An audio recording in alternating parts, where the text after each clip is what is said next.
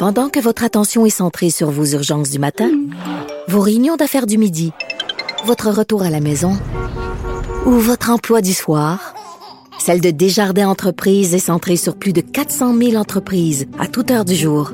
Grâce à notre connaissance des secteurs d'activité et à notre accompagnement spécialisé, nous aidons les entrepreneurs à relever chaque défi pour qu'ils puissent rester centrés sur ce qui compte, le développement de leur entreprise.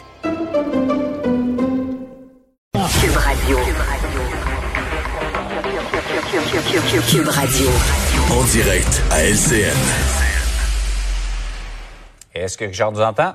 Bonjour, salut Jean-François. Alors, euh, hier, euh, on se demandait quand est-ce qu'on aurait une, une annonce du fédéral dans le, dans le dossier des voyageurs? Ça n'a pas été hier, ce sera pas aujourd'hui, mais entre-temps, le gouvernement du Québec, qui lance beaucoup la, la balle à Ottawa, pourrait faire quelque chose, pourrait agir. Ben oui, il y a beaucoup de gens aujourd'hui qui disent coudon, on chiale parce que vraiment euh, ils, ils, se traînent les pieds au fédéral, mais on se traîne aussi les pieds au provincial. Et d'ailleurs, j'invite les gens à lire euh, la chronique de mon collègue du Journal de Montréal, Antoine Robitaille, parce que avant hier, on a demandé finalement à monsieur Arruda, écoutez, est-ce que le Québec pourrait faire quelque chose si, bon, il brette à Ottawa. Est-ce que nous autres, on peut faire quelque chose pour justement, euh, entre autres, obliger euh, les voyageurs de retour sur notre territoire au Québec à se confiner, à aller en quarantaine? Et là, M. Arruda dit, ben là, c'est une bonne question. Il va falloir que je, je consulte des avocats. Attends une minute, là. Consulter des avocats. On est quoi aujourd'hui, là? Le 28 janvier 2021. Ils, ils, ne savent pas si on a le droit ou pas de faire ça. Voyons donc. Au printemps dernier, ces questions-là se posaient sur justement resserrer, comment resserrer les frontières. On n'avait pas consulté des constitutionnalistes, des juristes, etc.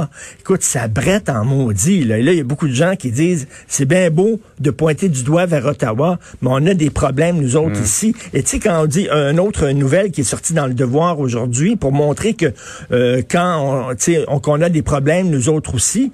Euh, en octobre dernier, Ottawa fait parvenir 2,6 millions de tests rapides au Québec et on mmh. en a utilisé combien de ces tests-là? 13 000. 13 000 sur 2,6. 1 Jean-François, alors que c'est tellement important pour les professeurs, par exemple, de se tester et d'avoir un résultat très rapidement. Est-ce que je peux entrer à l'école ou pas? Est-ce que je représente mmh. un danger pour les, les, étudiants ou pas? Même chose avec les travailleurs de CHSLD. Il y a des problèmes avec les tests rapides. Peut-être ça donne des faux négatifs, mais ça donne pas des faux positifs. Et ça peut être extrêmement mmh. important. Donc, on brette, nous autres aussi. Nous autres aussi, on a les deux pieds dans la même Donc, euh, c'est bien beau de pointer du doigt à Ottawa, faut se regarder dans le miroir aussi. Absolument, il y a de l'action à, prendre et rapidement là parce qu'on a l'impression que des choses qui se passent pas nécessairement comme on l'avait prévu euh, au départ. Tout à fait. On revient maintenant sur euh, le, le, la question du bloc québécois. Mauvais choix de mots, euh, le bloc qui a dû s'excuser auprès des agents de bord. Ben oui, alors ils ont critiqué la gestion justement de la crise et de la question des frontières au bloc québécois. donc ils ont dit que il, Justin Trudeau se comportait non pas comme un pilote mais comme un agent de bord. Et là, les agents de bord étaient vraiment fâchés en disant ça n'a pas de bon sens, c'est discriminatoire envers. Ces deux groupes-là ne s'entendent pas. Écoute, c'est un dialogue de sourds. J'aimerais m'excuser, vous avez l'Association des sourds du Québec. C'est vrai que c'est un grave handicap. Euh, je n'aurais pas dû euh, rire de votre handicap. Je suis désolé, mais écoutez, là, essayez d'arrêter d'avoir les baguettes en l'air. Oh, j'aimerais m'excuser auprès de la communauté asiatique et chinoise du Québec.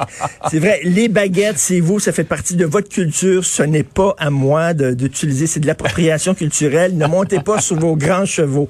J'aimerais m'excuser auprès de l'Association des amis du sport équestre. C'est très important, le sport équestre. Non, mais je veux dire, on peut-tu parler à un moment donné sans toujours avoir à s'excuser? C'est vraiment ridicule. Cela dit, parlant du Bloc québécois, je leur lève mon chapeau euh, parce que hier, le Bloc a déposé une motion qui a été euh, votée à l'unanimité au Parlement fédéral.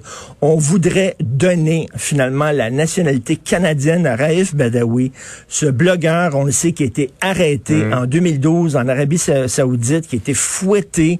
Euh, sa famille sont des citoyens canadiens. Sa femme, ses enfants vivent à Sherbrooke.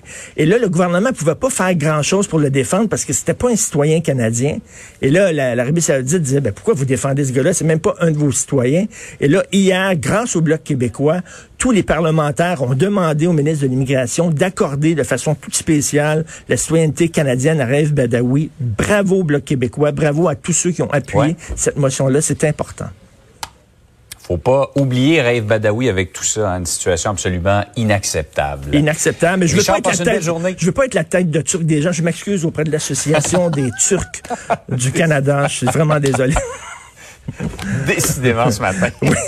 Salut Richard, bonne Salut. journée. Bonne journée.